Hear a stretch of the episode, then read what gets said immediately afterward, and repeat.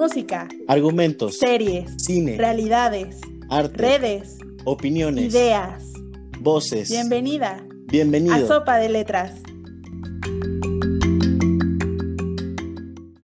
Hola a todas, todos y todes. Estamos aquí en su espacio Sopa de Letras y el tema de hoy, estoy seguro, los va a poner a pensar sobre cómo es que nos estamos desarrollando y cómo es esta nueva normalidad. Como lo veníamos platicando en el capítulo anterior, decidimos seguir un poco sobre esta línea sobre eh, qué nos ha traído el coronavirus y, em- y tiene que repercutir no solamente en las cuestiones de salud, sino también en la arquitectura. Para esto, bueno, me presento. Mi nombre es Luis Gerardo Cruz y este espacio lo comparto con mi compañera y amiga Katia Jiménez. Hola, hola a todas, todos y todes. Sí, tenemos otro programa, un viernes más, y estoy muy emocionada porque tenemos un tema muy amplio, muy interesante y que tiene muchísimas aristas, tanto, pues sí, que nos atañen en estos momentos de confinamiento como problemas que arrastramos desde antes, ¿no? Entonces vamos a empezar la sopa de letras de este programa y yo diría que la primera palabra es vivienda. Claro, tiene que ser necesario. Cuando hablamos de confinamiento, hablamos de la vivienda, pero más adelante vamos a abordar de lleno esto. Y creo que compete hablar sobre la oficina. Otra palabra es oficina. Siguiendo como, como esta línea, creo que Luis ya hace un momento también les dio una palabra importante, pero hoy vamos a enfocarlo a otra como arista de esto y más adelante también les vamos a hablar del- de la invitada de hoy. Y para irnos ya como al detalle, diría que neuroarquitectura es la siguiente palabra, sí, complicada e interesante. Uf, para quienes no tienen idea de qué es la neuroarquitectura, hoy lo van a saber y no van a poder llegar a ningún lugar sin tener esta palabra en la cabeza, estoy seguro. Y para terminar esta sopa de letras, la siguiente palabra es gentrificación.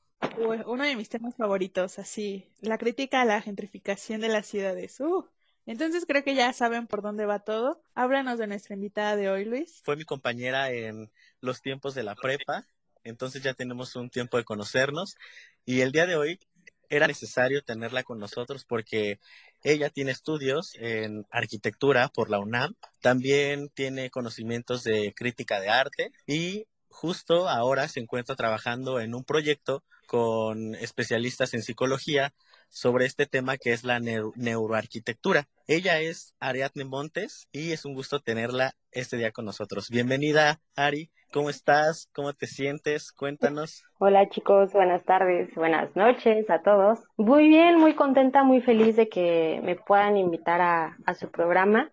Este, me da mucho gusto que personas nuevas empiecen a, incursionar en estos eh, lugares para todos y que den la oportunidad a jóvenes voces para empezar a, a desarrollar temas tan importantes que nos confieren a todos realmente como población. Por supuesto, muchísimas gracias por aceptar nuestra invitación, Ari. Y estamos muy emocionados porque sí, es un tema que nos compete pues a todas, a todos, a todes, porque al final de cuentas, pues todos estamos en un espacio, ¿no? Y así como el dato vamos a arrojarlo, eh, según la Universidad de Valencia en 2019, el ser humano pasaba 90% de su tiempo en espacios construidos o edificios. Entonces creo que ya dimensionando eso, podemos darnos una idea de lo importante que es la arquitectura en general, ¿no? Y cómo creemos que no influye del todo, pero está presente siempre. No, claro, por supuesto. De hecho, o sea, la arquitectura es una de las artes habitable, ¿no? Que tiene como punto principal resguardar al ser humano como, como en su desarrollo del día a día. Y en este sentido, la neuroarquitectura, ¿qué sentido forma dentro de, de todo este gran tema que es el arte de la arquitectura? La neuroarquitectura refiere principalmente como a la esencia que da el entorno a nosotros mismos. ¿Cómo? Muchas veces no se le conoce como con este término o lo pueden, este, bueno, en el campo de la arquitectura se le asocia más como a la arquitectura emocional o a la arquitectura orgánica. Conforme el término es parecido, pero no es lo mismo. La arquitectura emocional refleja mucho, voy a poner de ejemplo a, a bueno, ingeniero, este Luis Barragán. No sé si ustedes en algún momento hayan este, escuchado sobre este arquitecto, bueno, ingeniero, perdón. Su casa fue, este, fue patrimonio cultural del, es patrimonio cultural de la humanidad, ¿no? Sí, sí, claro. Su casa es una casa muy grande, que entras en el lobby, habitación. Es una casa muy sencilla de acuerdo a sus cuatro paredes, pero por cada habitación que encuentra es un espacio completamente diferente. ¿Por qué? Por la entrada de luz, la entrada de ventilación, esta cuestión como del, uso de la iluminación desde de una parte baja para que te pueda iluminar completamente el espacio. Es muy interesante. Lo que refiere a esta arquitectura emocional es el hecho de que tú llegas a tu casa y realmente tú llegas a un lugar donde es tuyo, ¿no? Es tu pertenencia y es mucha esta cuestión donde tú te sientes bien. ¿Por qué? Porque estas personas que llegan a algún lugar donde no se sienten bien, ya sabes que la inseguridad en cualquier parte de México es terrible, entonces llegas todo con nervios, con... Ay. Entonces llegas a tu casa y tú quieres descansar porque es tu espacio, tu lugar con las personas que amas, o simplemente estar solo tranquilamente tomándose una taza de té, ¿no? Es un súper tema, ¿no? Porque creo que justamente el confinamiento viene a a resignificar qué significa ese espacio como la vivienda, como tú dices, llegar a tu casa y decir, ah, bueno, puedo olvidarme un poco de, de, los otros espacios en los que estuve, porque ahora mi hogar es debido a la iluminación y los colores y todo algo para mí. Pero ¿y qué pasa con esto del confinamiento en el que, pues sí, ahora tu, tu casa o, o, incluso como dices, ¿no? tu recámara, algo tan pequeño como eso, se vuelve todo, tu oficina, tu lugar para dormir, tu lugar para comer, tu lugar para ejercitarte? ¿Cómo ha cambiado la, el confinamiento de estas perspectivas? En cuestión personal, te voy a ser muy sincera, este, sí es algo muy extraño, raro, por no decir terrible en ciertos momentos, porque, bueno, el ser humano está acostumbrado a salir, viajar, hacer, conocer, expresarse realmente, ¿no? Ante el mundo. Entonces, cuando llega de un día a otro de, oye, tienes que quedar en confinamiento, cuarentena, coronavirus, no salgas, oye, empieza como este tipo de histeria en, entre las personas, en uno mismo, y dices, ay Dios, entonces hay que adaptarse, ¿no? Como siempre el ser humano se tiene que, que adaptar a donde tenga que estar. En este caso de la vivienda, es un tema muy importante porque creo que no todos vivimos en un lugar donde están 100% felices, ¿no? Y de hecho lo que conlleva la neuroarquitectura es eso, o sea, cómo te sientes de acuerdo al lugar a donde te desarrollas, ¿no? O te desenvuelves. Esta cuestión de una casa donde a ti te dan habitación, cocina, comedor, baño, cada persona lo quisiera adaptar a su mejor criterio. Pero ¿qué pasa en el caso donde, oye, ahí está un cuarto de 7 por 6, 43 metros cuadrados, que solo llegaban a dormir, ¿no? ¿Cómo lo puedes adaptar a ti o darle como tu propio sello para que te puedas sentir bien en un lugar tan pequeño, ¿no? Exacto, aquí creo que está la crítica porque el deber ser de la arquitectura es este espacio donde tú te sientas bien, como lo mencionabas anteriormente, pero se rompe cuando se llega a la realidad y la realidad tan dura que es la que vive México y en los lugares que están destinados para estas personas, ¿no? Los espacios, las, las llamadas casas huevito donde das un paso y ya estás en la, en la sala y das otro paso y ya estás en la cocina, ¿no? Entonces, ¿cómo estos lugares se volvieron esta cárcel en el confinamiento y que de ninguna manera pueden ser ese espacio donde se puedan realizar todas las actividades que habitualmente se hacían afuera? Mira, fíjate que, que este tema de, de que las habitaciones pequeñas no pueden ser bonitas, yo estoy en total desacuerdo con eso, porque en el 2015 te voy a poner un ejemplo. Una arquitecta mexicana, Tatiana Bilbao, hace un concurso donde de vivienda popular. Entonces ella mencionaba que cómo era posible que el problema tan grande en México de población, imagínate, ahorita nosotros somos 21 millones 581 mil habitantes, según la ONU en el 2018. Entonces esta cuestión de población, creo que a los arquitectos sí nos debería de enfocar más en la vivienda popular, porque es de hecho a donde más están suscitando la urbe, ¿no? En este caso, es refiere mucho a cómo se, se resuelva. Había un, un apartado ahí que, que me mandó Luis, donde decía esta situación donde, ¿qué pasa con las personas invidentes? Con discapacidad, personas con discapacidad. Exacto. Entonces, mencionabas... Era si los espacios se adaptan, la arquitectura se adapta a las necesidades de las personas o las personas se adaptan a la arquitectura. Claro, me causó como un poquito de rojo porque de hecho nosotros este toda la vida desde que entras a arquitectura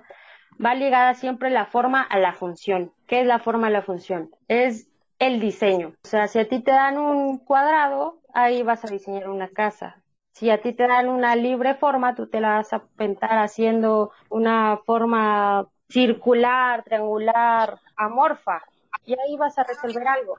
En este caso, todo está inundado de, personas, de construcciones, o sea, la urbe ya es muy grande. Se tendría que adaptar la forma que ya existe a la función, a la necesidad de la persona que necesita. Es un tema muy, muy profundo, ¿no? Porque acabas de abarcar varias cosas, desde el problema de vivienda hasta esta idea de la sobrepoblación de las zonas como la Ciudad de México, ¿no? Y es muy tremendo porque justamente leyendo sobre el trabajo de, Tatiana Bilbao, me arrojaba otras cifras la investigación y pues México tiene la tasa más alta de crecimiento demográfico en América Latina. O sea, aquí crecemos y crecemos y crecemos y aumenta y aumenta la población. Y se cree que hay aproximadamente un déficit de 9 millones de hogares en México que obviamente ya no, si lo empezamos a ligar con algunas otras cifras, hablamos de la gente que, que no tiene hogar, ¿no? Que no, no tiene una vivienda y que hasta apenas este año el INEGI los comenzó a contar como parte del censo porque ni siquiera había un aproximado de cuánta gente no tenía un hogar, ¿no? Sí, claro, y eso son cuestiones sociológicas que, que se tienen que abordar, pero en cuestión arquitectura, en conforme al espacio de hoy en día donde te tienes que adaptar a hacer una videollamada, una videoconferencia y pasa el señor de la moto, pasa la basura, pasa todo esto. Creo que es un contexto donde todos tenemos que adaptar y entender pues esta nueva modalidad que después se va a convertir en una normalidad, ¿no? Porque creo que, o sea, nosotros como personas que estamos aquí, un lugar tan pequeño, bueno, muchos viven solos, pero las personas que están con su familia, siempre necesitamos estar solos realmente, ¿no? Para tener como esta cuestión que estaba buscando apenas en, en, una charla con un amigo que decía que hasta, hasta estando solo es como te puedes encontrar realmente, ¿no? Pero ¿cómo lo vas a hacer si tienes a tu hermana, a tu papá, a, tu mamá? Entonces realmente no estás como solo, ¿no? Entonces podríamos tener como un oasis en nuestro en nuestra propia casa dando como a entender esta situación estando con nosotros mismos. Sí, totalmente, porque como bien dices, ¿no? Si bien cuando vivimos, y que es muy común en la sociedad este mexicana, ¿no? Esta idea de vivir todos en familia y esta idea casi casi de la familia muégano, ¿no? Que viven los abuelitos, los papás, los cuñados y todos en una casa. Y a lo mejor el espacio común como son sala, cocina y comedores, pues tienen esta decoración universal, ¿no? De todas las casas mexicanas y que del único espacio del que realmente puedes hacer tuyo, algunas veces es tu cuarto, ¿no? A lo mejor está pintado del color que tú quieres, está decorado de la manera que tú quieres, tratas de organizar tu, pues sí, tus muebles, ¿no? De la manera en la que mejor te acomode, pero ese pequeño espacio ahora se vuelve tu salón de clases, se vuelve tu oficina, se vuelve el lugar donde duermes y se vuelve todo, ¿no? Y como dices, ya no se trata solamente de de sobrellevar la cuarentena, sino entender que este confinamiento va a durar y que esta normalidad, pues sí, ya es literalmente la nueva normalidad y así vamos a estar trabajando mucho tiempo. Sí, claro. Y que creo que lo que mencionan, perdón, tiene que ver con otro nombre que, que yo le pondría que es mucho más fuerte, ¿no? El hacinamiento.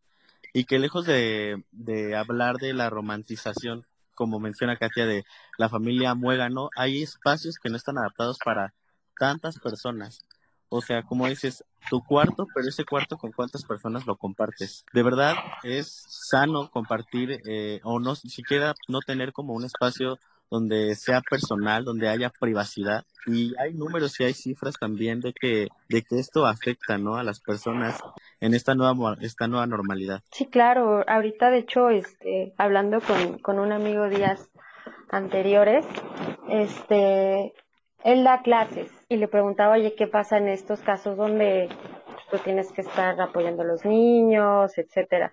Decía, es que realmente yo no puedo estar trabajando aquí. O sea, él sí tuvo que salir e irse a un lugar donde él ya había adaptado, donde había luz, donde había iluminación, donde había ventilación, porque realmente pues una casa está hecha como para vivir. Y este tipo de situaciones que, que se presentan, un confinamiento tal y como es, o sea, no se adapta tan rápido, sea, este tipo de necesidades que nacen hoy con este, pues no pongámosle problema, eh, con esta nueva situación, yo creo que sí nos abre un panorama más grande a los diseñadores y a los arquitectos también. Acabas de tocar algo muy importante y que yo la verdad desconocía hasta hace poco tiempo, que es esta idea de las oficinas que se rentan, ¿no? Justamente hablando de otro problema de la ciudad, es que muchas veces sí, tu, tu hogar eh, si bien no lo compartes con roomies, vives con tu familia o no está adaptado para verse como una oficina, ¿no? Entonces, cuando requieres rentar estos espacios o tener un espacio similar, acudes a lugares que se dedican profesionalmente a ya rentarte el espacio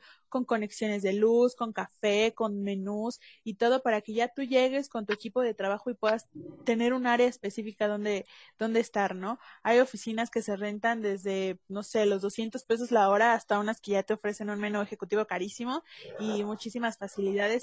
Sí, de hecho creo que, que es una nueva cuestión que muchas este, empresas van a tener que tener que hacer a la de ya. Muchas, este, en Europa ya muchas empresas ya lo hacían el hecho de, de, hacer este trabajo en casa, pero ahorita con esto se nos obliga a hacerlo. Claro, la arquitectura tiene una chamba y es adaptarse y buscar esta forma de que las viviendas tengan un espacio destinado para el home office, ¿no? Es, es por lo que estoy entendiendo. Efectivamente. Todo va de acuerdo a un tipo de vida en desarrollo.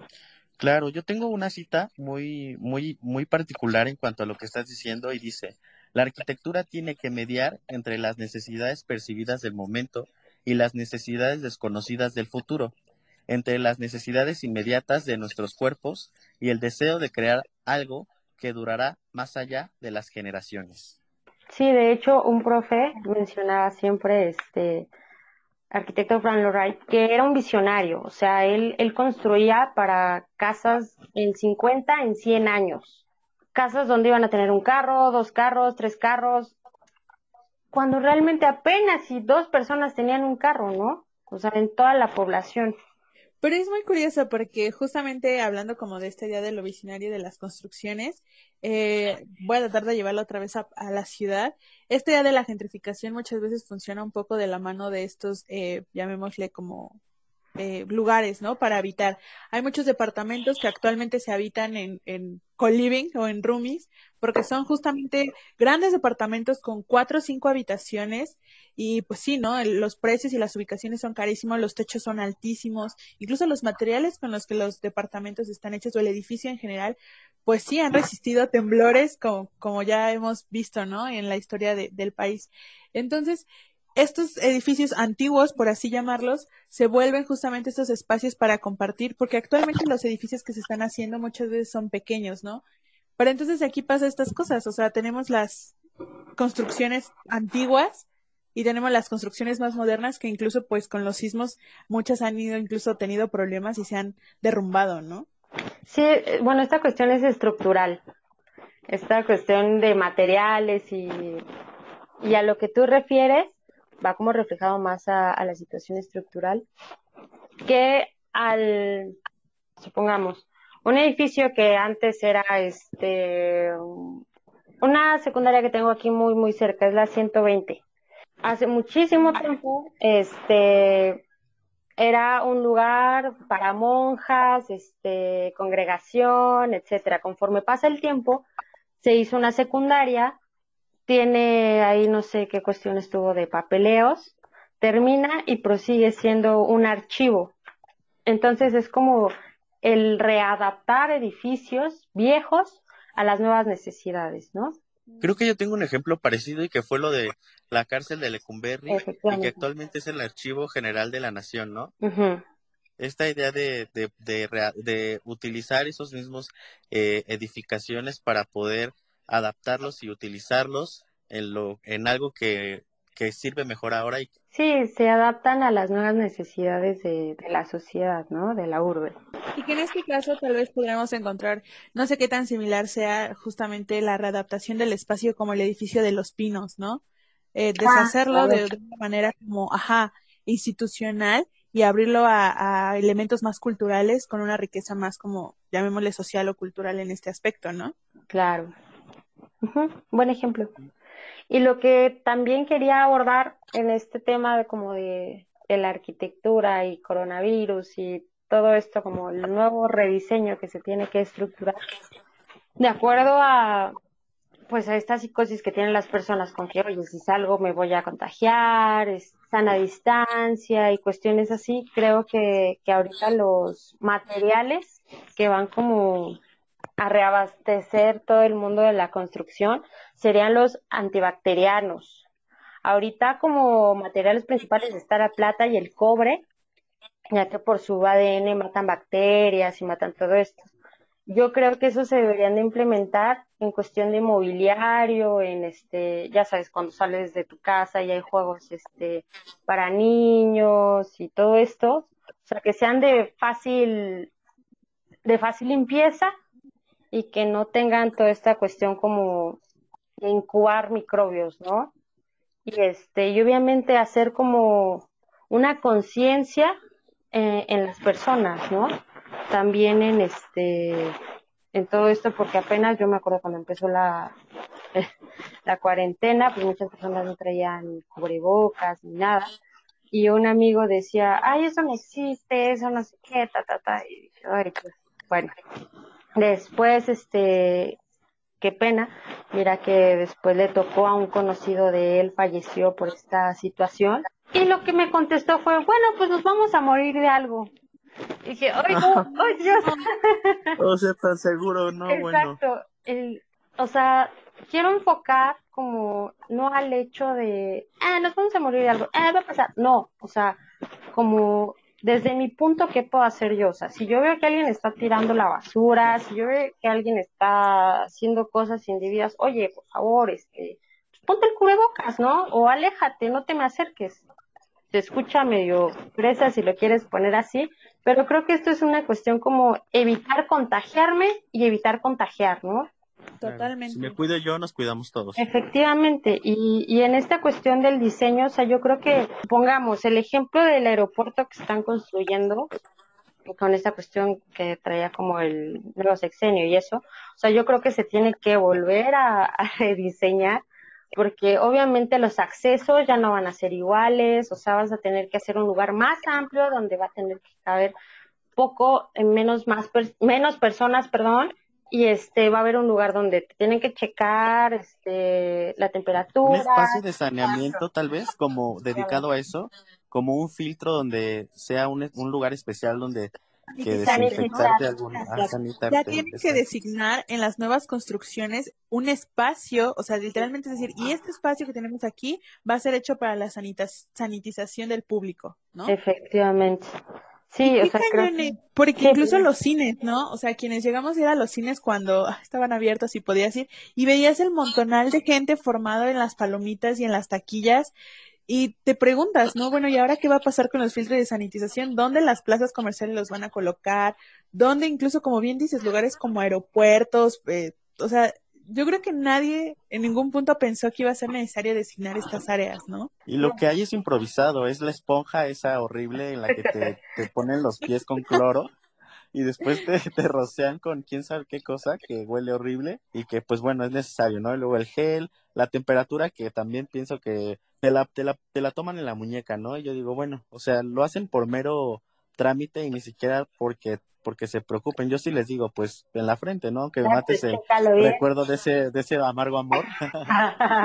Pero pues es necesario, es, no me va a matar las neuronas. Pero vamos a con lo que mencionaba justamente, o sea, esta idea de, de la creencia generalizada de que el coronavirus no existe y que es un mito y que ya lo hemos hablado en otros podcasts, ¿no? O sea, las tareas individuales van a influir de verdad, o sea, el que tú te pongas tu cubreboca y salas a la calle con él y toda la gente que no lo trae te vea raro, pues a lo mejor en algún punto es una presión social, ¿no? O sea, a mí también me ha tocado ir a lugares en los que ya te preguntan, ¿le puedo tomar la temperatura en la cabeza? Y tú, ah, pues sí, no hay ningún problema, ¿no?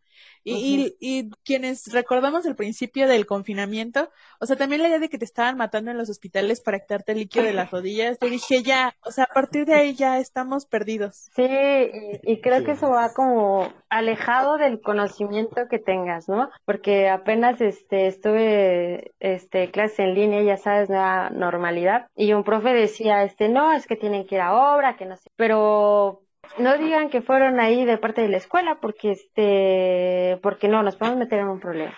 Vayan a la obra donde ustedes puedan y llévense su cubrebocas y todo. Dice yo voy a, a la obra me llevo mi cubrebocas mi careta pero uno se puede contagiar en un hospital de todos los lugares donde uno se puede contagiar no creo que se contagie en la obra. ¿cómo creen? uno se puede contagiar en todos lados del mundo pero eso yo creo que ya va de acuerdo a, cada persona, ¿no? Como al, ay, si voy aquí al Oxxo no me voy a contagiar.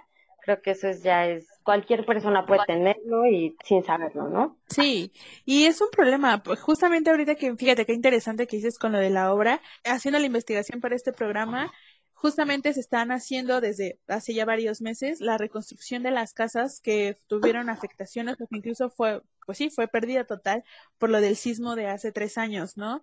Y el mes pasado, el comisionado para la reconstrucción de las viviendas en la Ciudad de México pues sí, emitió un comunicado en el que el 25% de los trabajadores de las obras de esta reconstrucción por el sismo, pues se habían infectado por COVID-19, ¿no? O sea, el 25%.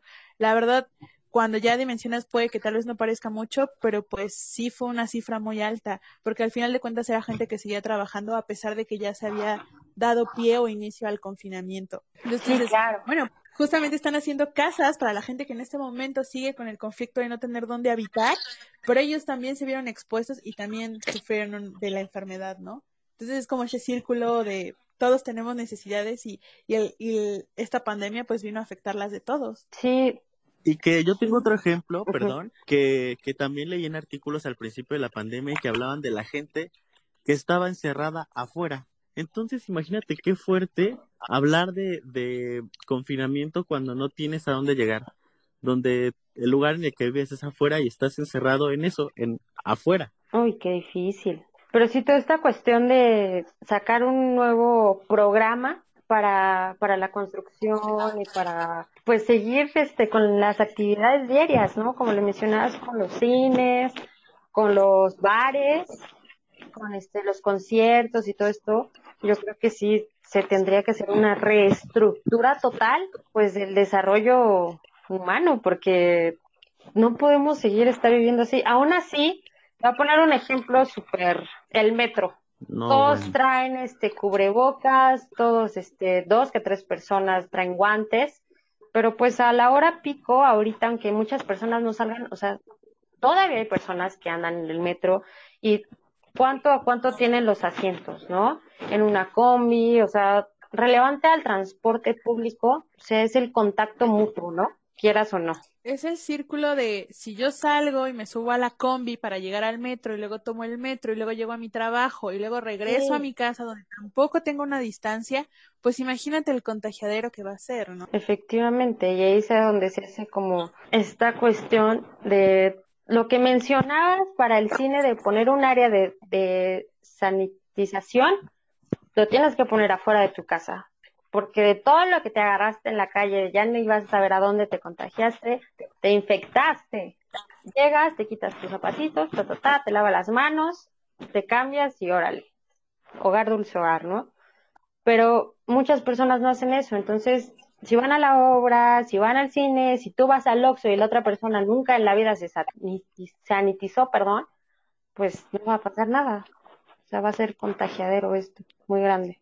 Yo, yo ya quería como empezar a hablar un poco del tema de la gentrificación. Ahí con la gentrificación, eh, obviamente yo lo voy a enfocar un poco más como a lo social, es este proceso en el que se transforma un espacio, llamémosle, pues sí, citadino o urbano, ¿no? A partir de una construcción o una pues rehabilitación del edificio que provoca aumentos del precio. Vamos a hacer un ejemplo y es justamente colonias populares como pueden ser, no sé, la Doctores, la Roma, la Benito Juárez, eh, la Obrera, que tenían justamente edificios viejos, muchos de ellos conocidos incluso como vecindades, en los que la renta pues era medianamente accesible, y se encontraban cerca de puntos de trabajo, de lugares de entretenimiento, el centro de la ciudad quedaba muy cerca. Entonces, gente pues llamémoslo mortal, común y corriente, vivía ahí y de pronto, como todo edificio viejo, comienza a tener pues nuevas necesidades, ¿no? Cambiar plomería, eh, no sé, a lo mejor cosas estructurales de las que pues, no tengo como el conocimiento, ¿no? Pero bardas y estas cosas. Pero dices, bueno, pues pago poco, entonces no tengo problema con que esté así. Pero de pronto la gente, pues llamémosle blanca, adinerada, un poco más acomodada, se da cuenta que esos lugares se ven hipsters y que está pues padre porque están cerca del centro y dice, ¿sabes qué? Yo también no voy a ir a vivir ahí porque está barato. Entonces el dueño dice, pues me voy a venir a vivir aquí, pero es que quiero que mejores el color y quiero que pintes porque pues se ve así como pues feito, ¿no? Entonces el dueño comienza a pintar y a mejorar para que esa gente comience a vivir en las en esas colonias y de pronto pues dice, pero es que si voy a arreglar, pues tengo que subir el precio. Además no quiero que tú estés aquí junto a esta otra gente. ¿sabes qué? Voy a subir los precios para que pues al final de cuentas ejercer una presión y la cierta población, llamémosle en este caso, no deseada, comience a salir de esas zonas para que comience a gentrificarse y solamente haya cierto público viviendo ahí, ¿no? Entonces, esto es obviamente como un ejemplo a grandes rasgos, es hablar de nuevos espacios dedicados justamente para gente con mayor poder adquisitivo y que ya las zonas populares dejan de denominarse a lo mejor populares para convertirse en zonas pues blanqueadas. El blanqueamiento social, y si hablamos de números, el país dice que en la Roma las rentas en términos reales aumentaron en tres años más del 40%. En la Condesa un 30%, en la Doctores un 27% y no, perdón, en la Condesa 27% y en la Doctores casi 140%. Y si nos vamos a números, una renta, escuchen, una renta en la Condesa está en 44 mil pesos. En la Hipódromo Condesa, 23 mil 800. En la Roma Norte, 19 mil pesos en la Juárez 21 mil pesos, en la Doctores 7 mil 200 y en el centro 11 mil 300 pesos aproximadamente. Esto fue un censo que hizo el país.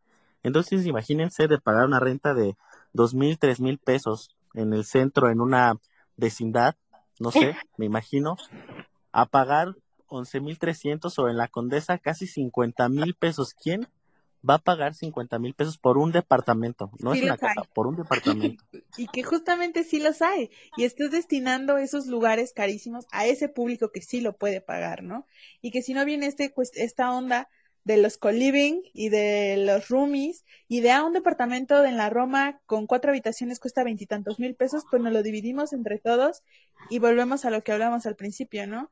Tienes que compartir la sala, la cocina y todo, y tu espacio se reduce otra vez a tu cuartito. Tú los 11 mil pesos que estás pagando ahí, no lo estás pagando igual por tu cuarto de, de 6 por 6 y tu colchón, tú estás pagando el espacio, el lugar donde está, la colonia, estás pagando lo, lo accesible que tiene conforme a esta cuestión de equipamiento, o sea, el equipamiento refleja mucho a las casas, mercados, escuelas que tenemos cerca. Entonces, cuando tú pagas tus 11 mil pesos, estás pagando el equipamiento de todo lo que tienes cerca. O sea, si tú te vas a vivir a Polanco, a dos pasos tienes el Oxxo, luego tienes el K, luego tienes el Seven, luego tienes todo. Si lo que mencionaba, si tú con esos 11 mil pesos te vas a rentar un penthouse en el Estado de México, ¿ves? Exacto. esos 11 mil pesos aquí te hacen un cuarto de 6 por 6 ya, ya te van a una casa de 5 pisos casi por 11 mil pesos, pero el problema de ella es que todavía no está tan urbanizado, entonces el equipamiento y todo eso disminuye, ¿ves? Totalmente. Sí, y lo ves el hecho de que los departamentos más cercanos al metro son los más caros. Claro. O sea, lo primero que publicitan es a una calle del metro, frente al metro, a dos calles del metro, eso es lo que te ofrecen y eso es lo que estás pagando realmente, ¿no? Ajá, que tengas el mercado, que tengas la iglesia, que tengas el metro, que tengas el hospital, la delegación. El metrobús, el... Sí, todo eso es lo que pasa. las realidades.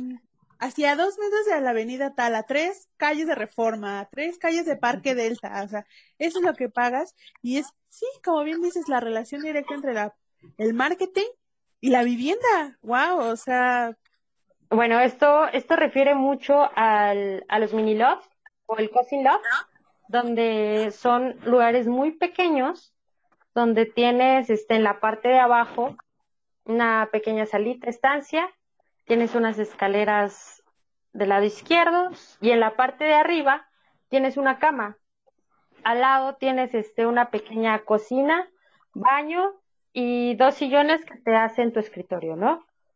O sea, es este lugar como muy pequeño, adaptable y movible, flexible a lo que tú quieras hacer. Yo creo que estos son este nuevos diseños que se crean en lugares así de pequeños como mencionabas, donde estás pagando veintitantos, tantos mil pesos por este, por una renta, yo creo que sí son adaptables, ¿no? O sea, puedes tener un lugar muy pequeño algo que pueda cumplir con tus necesidades, pero eso ya sería como cuestión de diseño, o sea, que una persona, el dueño diga, oye, mira, voy a acomodar a esto, esto, esto, órale, lo vale. Pero en lugares tan pequeños, donde nada más están dando las cuatro paredes y el techo y ya, uy, creo que sí es mucho. ¿eh? Me independicé y es un cuarto con un colchón, ¿no? O sea, Parece chiste, pero pues es real. Pero es anécdota. Aquí quiero tocar un tema muy importante y quiero que tú nos lo aclares. La vivienda digna. Que, o sea, aquí entra este punto, ¿no? Tú, tú dices, este espacio tendría que ser lo, pues sí, lo más confortable, ¿no? Poder poner tapancos en este espacio tan pequeño, pero pues ¿cuánto cuesta eso? O sea, una persona que se va a independizar promedio en México, pues no, no, o sea, cómo costea el adaptar ese pequeño espacio para que sea confortable, ¿no? Pero pues la triste realidad es, como les digo, llegas y son cuatro paredes donde tienes tu colchón. Eso sí. Pero tomando en cuenta que, que somos personas que les gusta estar en contacto con la naturaleza, porque fíjate que esta cuestión, como a pesar de que ya es una urbe muy grande donde te encuentras un árbol, pues no a cada tres metros que debería de ser, yo creo que siempre una ventana y alguna plantita en nuestro lugar de trabajo es lo mejor. ¿Por qué? Porque das un respiro. Y entonces cuando tú llegas y dices, oye, yo me quiero independizar, no sé qué, si tú vas a un cuarto donde te van a cobrar, no sé, tres mil pesos al mes, donde nada más te están dando 43 metros cuadrados, pues ni siquiera vas a estar bien, ¿no? O sea, dices, bueno, llego a dormir, pero, ¿qué pasa después, no? O sea, ¿qué pasa cuando quieres descansar, sentarte en un sillón? ¿Qué pasa cuando quieres, este, pues estar tranquilo en un lugar más grande? O sea, creo que el lugar, este, para desarrollarse, siempre tiene que ser un lugar muy grande porque, no, afecta. Yo, yo tengo otro ejemplo que, que dentro de la investigación estábamos abordando y que que en otros países se hablan de las estructuras colmena, donde en un espacio como, pues sí, un, un digámoslo, un espacio de usos múltiples, se adaptan eh, pequeñas cápsulas o cabinas donde únicamente está tu cama y tu, o sea, un pequeño espacio como para tu, tu ropa y, y listo. Y lo demás lo tienes que compartir, son áreas comunes, donde es la cocina, este, la sala y el baño. Entonces, en realidad todo se resume a que tú vives en el espacio que es tu cama. Sí. ¿No? Entonces esto va en contra de lo, y esto está penado en, en España porque va en contra de los derechos de vivienda digna. Sí, o sea, te voy a poner un ejemplo, o sea, el futuro creo que nos está alcanzando porque no sé si en algún momento llegaste a ver este el quinto elemento cuando Dal, Dal, Dallas Corben va en este, va a ir al otro mundo o algo así. Entonces, este, va grabando este chico que en el micrófono y todo, y dice, bueno, me voy a ir a dormir. Entonces están muchos dormitorios, lo que tú mencionas, pequeñitos, incrustados en la pared. Entonces todos descansan un rato y salen. O sea, creo que esta modalidad, pues es algo que se había avanzado, obviamente, por ergonomía, pero hoy no se puede. O sea, hoy el estar tan cerca de alguien sí funcionó en su momento, obviamente con comentarios malos, de pues no entra dentro de, las normas, etcétera. pero hoy el hecho de ya no estar o ya no poder estar con alguien tan cerca, yo creo que sí es pues una nueva finalidad, ¿no? Y que justamente estos espacios pequeños eh, siempre se veían como en pro de la modernidad, ¿no? O sea, la idea de, y justo, ¿no? El quinto elemento, así una de mis películas favoritas, justamente la idea era que era un lugar súper moderno en el que estaban viajando, ¿no? Y entonces la idea eran pequeñas cápsulas donde sí, solo entrabas tú y las cerraban por fuera y ya ahí dormías y, y ya, es todo, ¿no? Entonces muchas veces vemos que estas ideas de los espacios pequeños son sinónimo de futuro, ¿no? Y de una visión, eh, sí, futurista totalmente, ¿no? Pero que también el cine lo ha abordado de otras maneras, como en películas como Parásitos, en las que pues hay familias enteras viviendo en sótanos de edificios, ¿no? y que al final de cuentas, a lo mejor aquí lo que planteaba Luis un poco esta idea de las viviendas dignas, pues sí, o sea, tienes un espacio relativamente amplio, pero que obviamente padece de cosas como humedad, etcétera, etcétera, etcétera, y que aparte es decir, bueno, ahora los sótanos ya no son sótanos porque la gente necesita vivir cerca de las ciudades, entonces pues ya, ahora puedes vivir ahí, ¿no?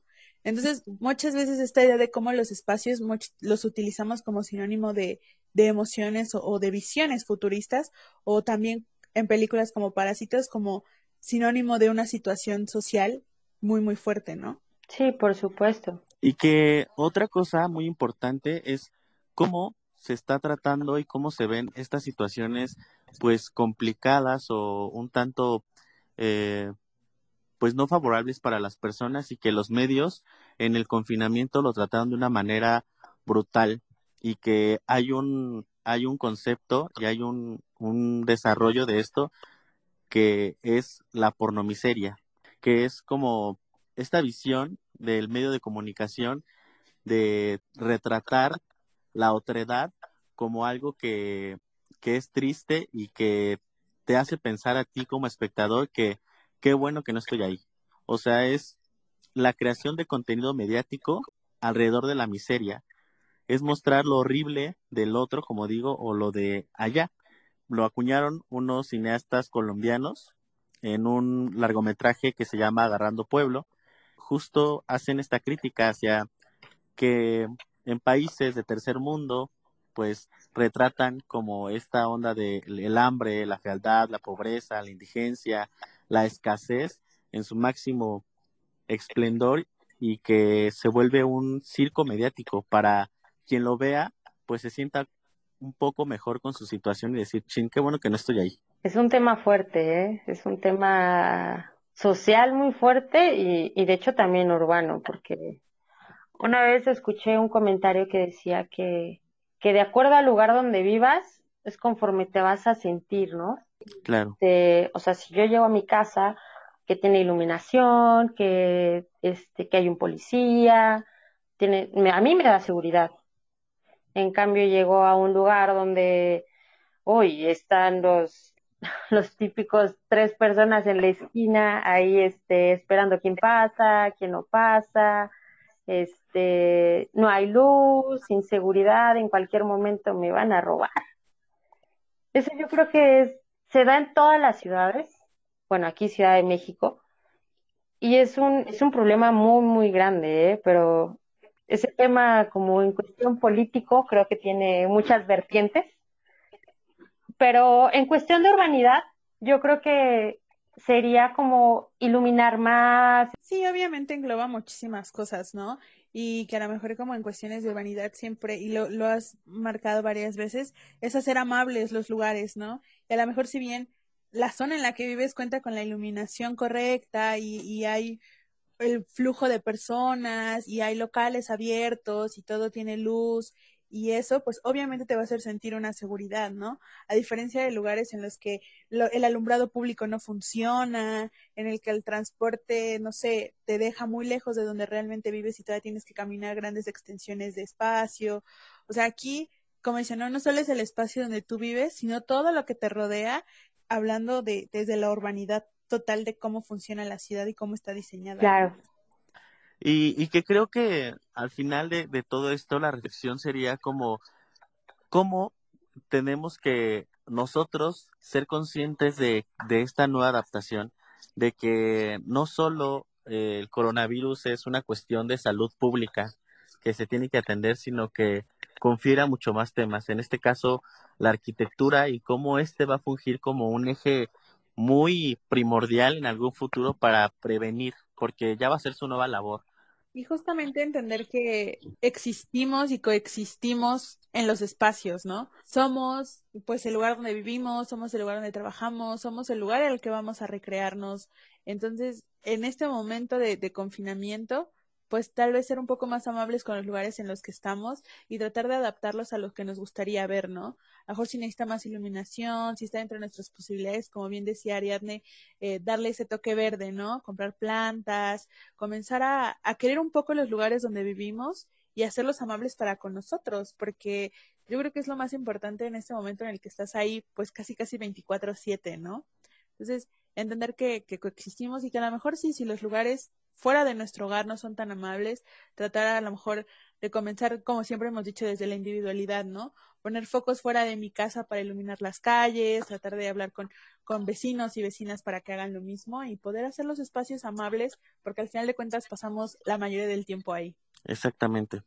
Creo que es una muy buena reflexión hablar desde, desde la individualidad, desde el lugar en el que nos desarrollamos y que es lo que somos. Por supuesto, yo creo que, que con toda esta cuestión que, que nos inunda, o sea, es un problema que nos confiere a todos, vamos, porque pues somos una sociedad que, ay, a mí no me gusta este, convivir con la gente, no sé qué, pero aún así es tu casa, tienes vecinos, tienes este, personas que pasan por fuera de tu casa, entonces esta situación de, bueno, pongo un poco afuera de mi casa, todo está bien, y bueno, pones tu granito de arena, ¿no?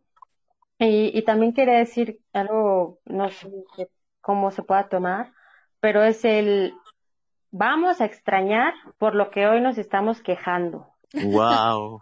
Creo que, sí. que es, es, es, muy ambiguo este comentario, pero será cuestión de, de análisis, ¿no? Una introspección. Sí, claro, es un, es un trabajo personal, pero creo que efectivamente. Que incluso aplicó para la, la antigua normalidad, ¿no? Siempre nos quejábamos del transporte, siempre nos quejábamos de los lugares y nos quejábamos del metro, horas pico, y sí, nos quejábamos claro. de todo esto. Y yo me tengo que decir que desde mi trinchera creo que ya está lo extraño. Ya extraño a la hora pico con todos encima y, y sin el cubrebocas. Y yo digo, bueno, pues es lo que tanto me quejaba, ahora lo extraño. Entonces, es algo totalmente aplicable y bien real. Muy, muy real. Sí, claro, y después te puedo asegurar que cuando ya todos estemos otra vez a, a esta como nueva norma y eso voy a decir, ay, es que yo extrañaba cuando estaba en mi casa ahí tomando clases o en mi casa en videoconferencia. Hay que adaptarnos, ese, ese va a ser el tema adaptarnos y sobrevivir. Yo creo que con esto cerramos. Siempre son reflexiones. No olviden que desde la individualidad se puede llegar a una colectividad muy fuerte. Y sí, como bien decíamos, somos donde estamos y coexistimos con todo lo que nos rodea. Entonces, aprender como a ser amable esta convivencia con, con la arquitectura y desde nuestra trinchera ver qué podemos hacer. Entonces, nos quedamos con esta reflexión y, Ari, agradecemos con con todo el corazón que hayas aceptado nuestra invitación. Estamos muy felices. Cuéntanos dónde te podemos encontrar, este, dónde te podemos seguir, este, saber más de un poco de tu trabajo y de lo que estás trabajando. Muchas gracias chicos por la oportunidad. Creo que el conocimiento nunca está de más. Entonces, cuando tú llegas con alguien y le escuchas o le cuentas, o las personas que se inundan con este conocimiento, mira, entra en cultura general o entra como una espinita que ya para toda la vida haces, ¿no? Este, sí, me pueden encontrar en, en Facebook, en Instagram, en Twitter también, como Ariadne Montecitos o A Montecitos. Y este, ya, ya ando subiendo cosas, memes y todo, información también a pantalla. Claro, igual este, estamos muy felices de leerlos, de escucharlos, de saber sus comentarios y les agradecemos haber llegado hasta acá. Eh, nos esforzamos para tener personas que tienen un conocimiento que, te, que hay que compartirse. No sé qué más quieras comp compartir, Katia. Pues solo agradecerle otra vez a Ariadne por, por estar en el programa por compartir exacto ese conocimiento y como dice, si alguien nos escuchó y le nació la espinita para investigar justamente sobre todo esto de la neuroarquitectura y el diseño y así, pues puede contactarse con ella o contactarnos para que le pasemos el dato. Y de verdad, gracias por escucharnos y pues de nuevo gracias Ariadne y pues terminamos este esta sopa de letras de la Gracias chicos. Eh, la sopa del día terminó y nos estamos viendo el próximo viernes para la próxima sopa. Muchas gracias a todos, todas y todes. Les queremos mucho.